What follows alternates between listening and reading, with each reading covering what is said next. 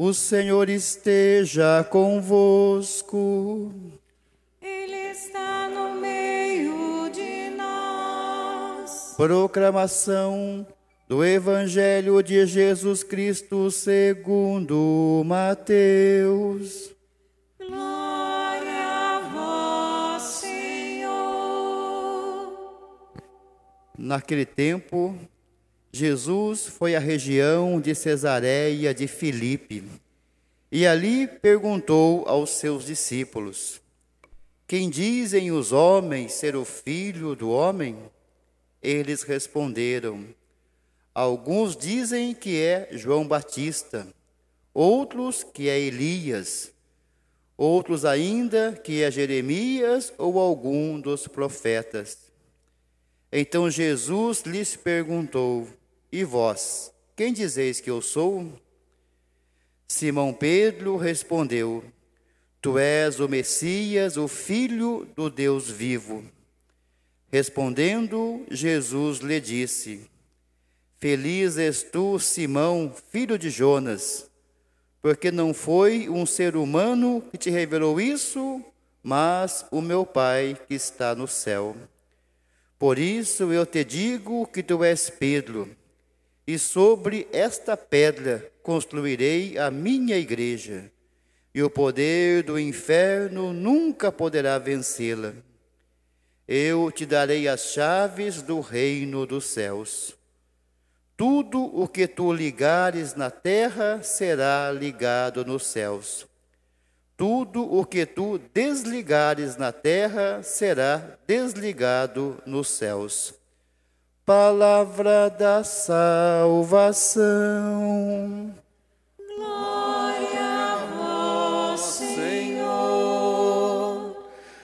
Queridas irmãs, queridos irmãos, é impressionante a atualidade da palavra de Deus. Deus nos fala e fala aquilo que nós precisamos ouvir na hora certa, do jeito certo, com a palavra certa. Celebrando esta solenidade de Pedro e de Paulo, ainda em plena pandemia, nesses tempos difíceis, nós podemos recordar duas palavras, como nos alerta o Papa Francisco, que podem nos ajudar muito no dia a dia: unidade e profecia. E olhando para esses dois apóstolos, nós colhemos a mensagem por trás dessas palavras. Unidade entre diferentes e uma vida que se torna profética. Quem foi Pedro? Um pescador do mar da Galileia que vivia entre redes e barcos, num lugar pequeno chamado Cafarnaum, numa vida muito simples, naquele vilarejo de pescadores. Um homem que conhecia o que seria básico na fé judaica, portanto, um homem rude. E muitas vezes essa característica dele aparece, mas ao mesmo tempo um homem ativo e que se sentia impulsionado a fazer algo mais. Um homem que às vezes era pedra, rocha firme, como Jesus enxergou nele essa rocha firme, outras vezes virava puro barro. Aquele homem do mar da Galileia. Jesus muda o nome dele de Simão para Pedro, porque Jesus enxergou nele o tempo todo a rocha, por mais que ele fosse barro. Por outro lado, nós temos um Saulo, que Jesus também mudou o nome dele para Paulo. Paulo significa pequeno.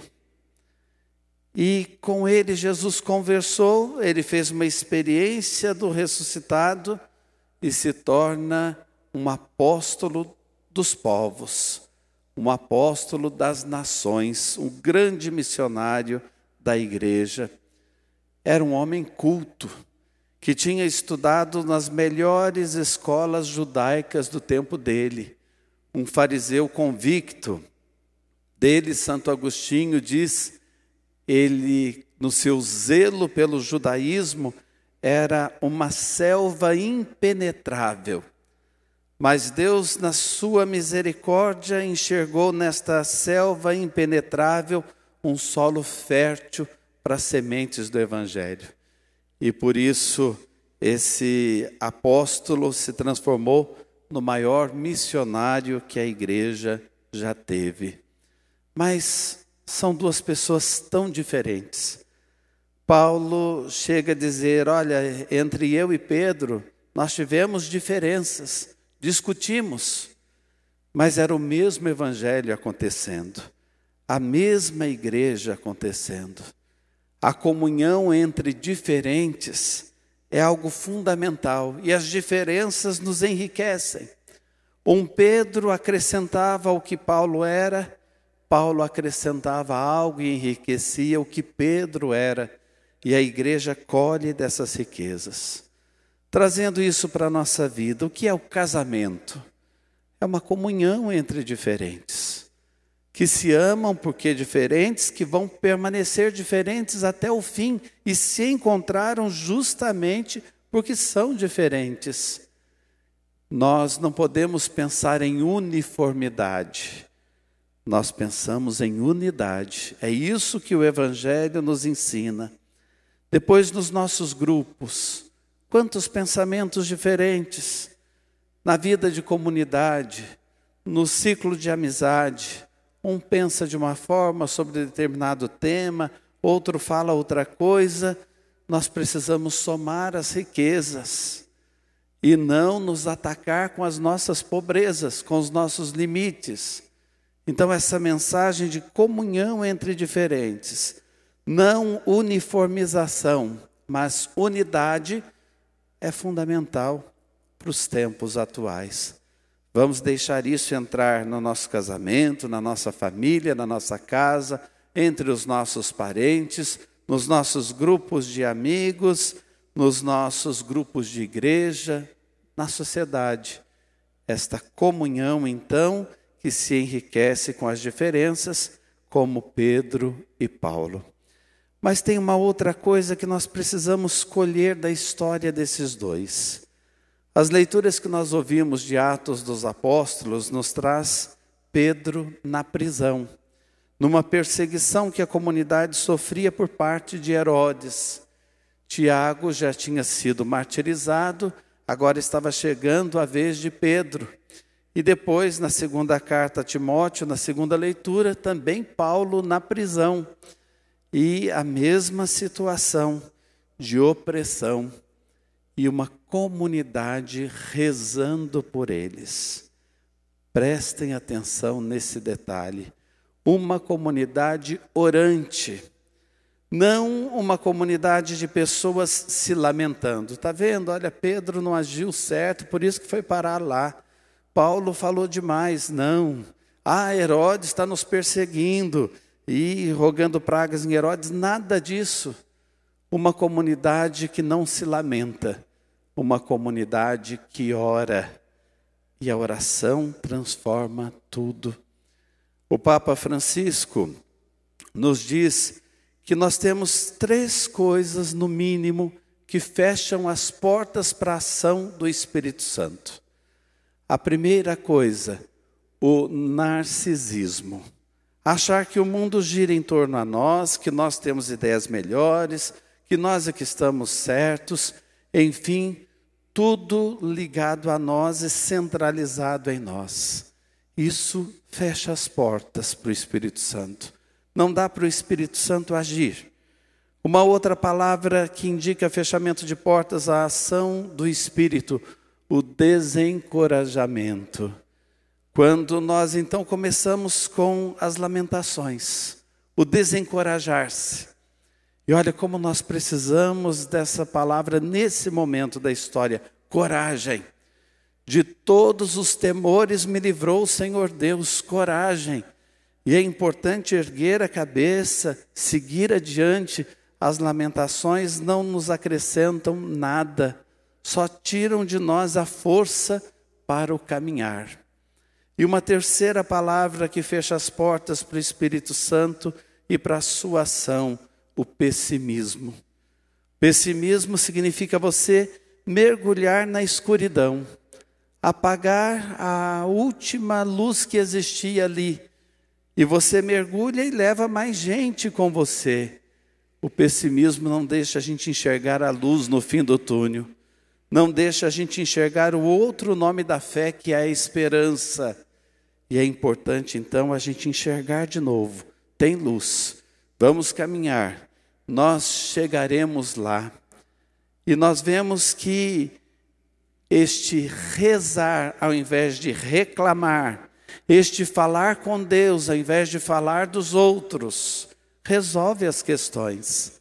Na primeira leitura, nós vemos portas se abrindo, correntes sendo quebradas e caindo, caminhos sendo vistos.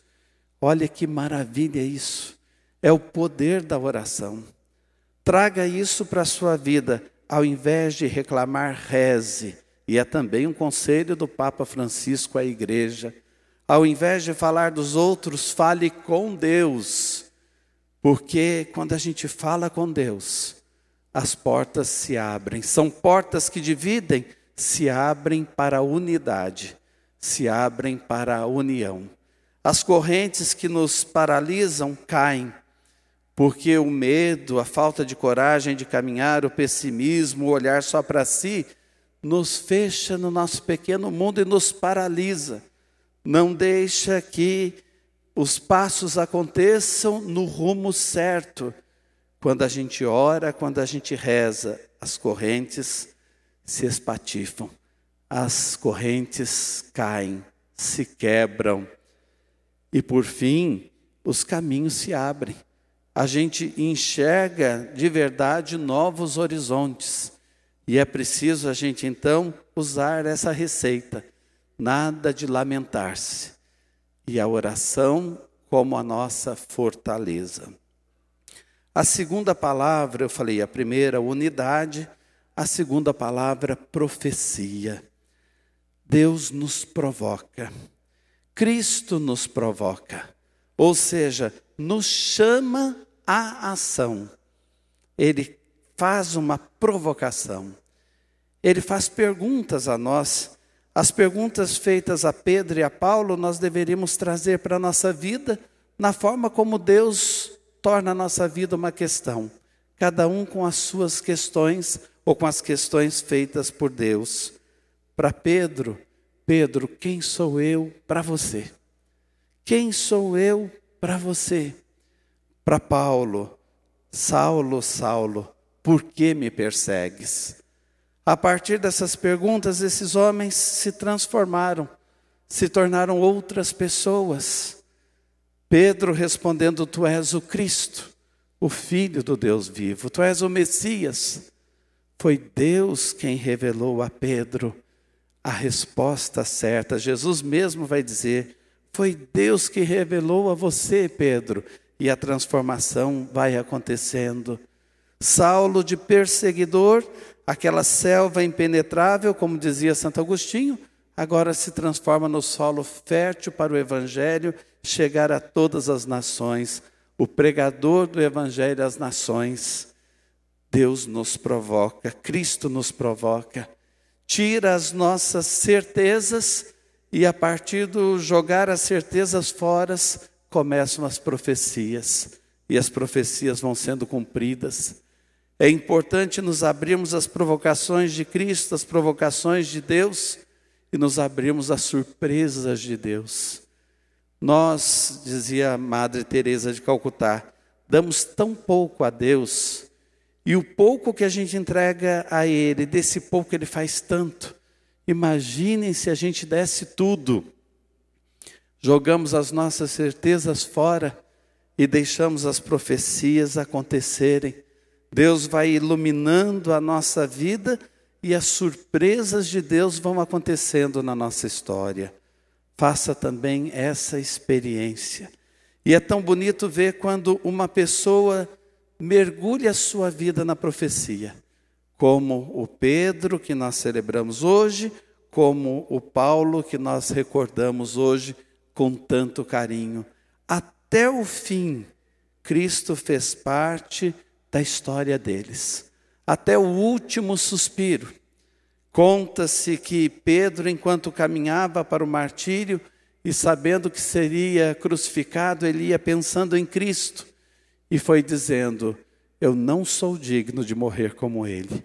Eu quero ser crucificado de cabeça para baixo. E é essa a história de Pedro, até o fim, pensando em fazer mais por Cristo, porque foi provocado por Cristo e a ação de Cristo tomou conta totalmente da sua vida. Paulo, nós ouvimos o que ele disse ali na segunda carta a Timóteo: Eu quero que a minha vida seja ofertada, derramada no altar de Cristo. Eu ofereço a minha vida como oferta, como oblação. É maravilhoso a gente ver o quanto Deus faz na vida de uma pessoa. Essas duas colunas da igreja são inspirações para os cristãos de todos os tempos.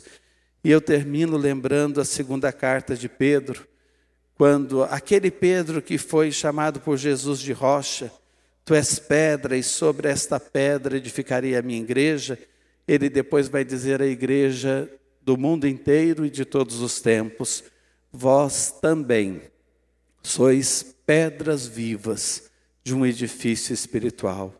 Vós sois a casa de Deus, edifício de Deus, edificação de Deus.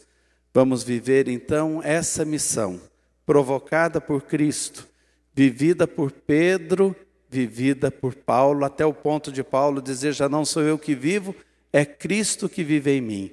Vamos trazer isso para a nossa vida, jogando as nossas certezas fora e deixando as profecias acontecerem os sonhos de Deus se realizarem em nós. Amém.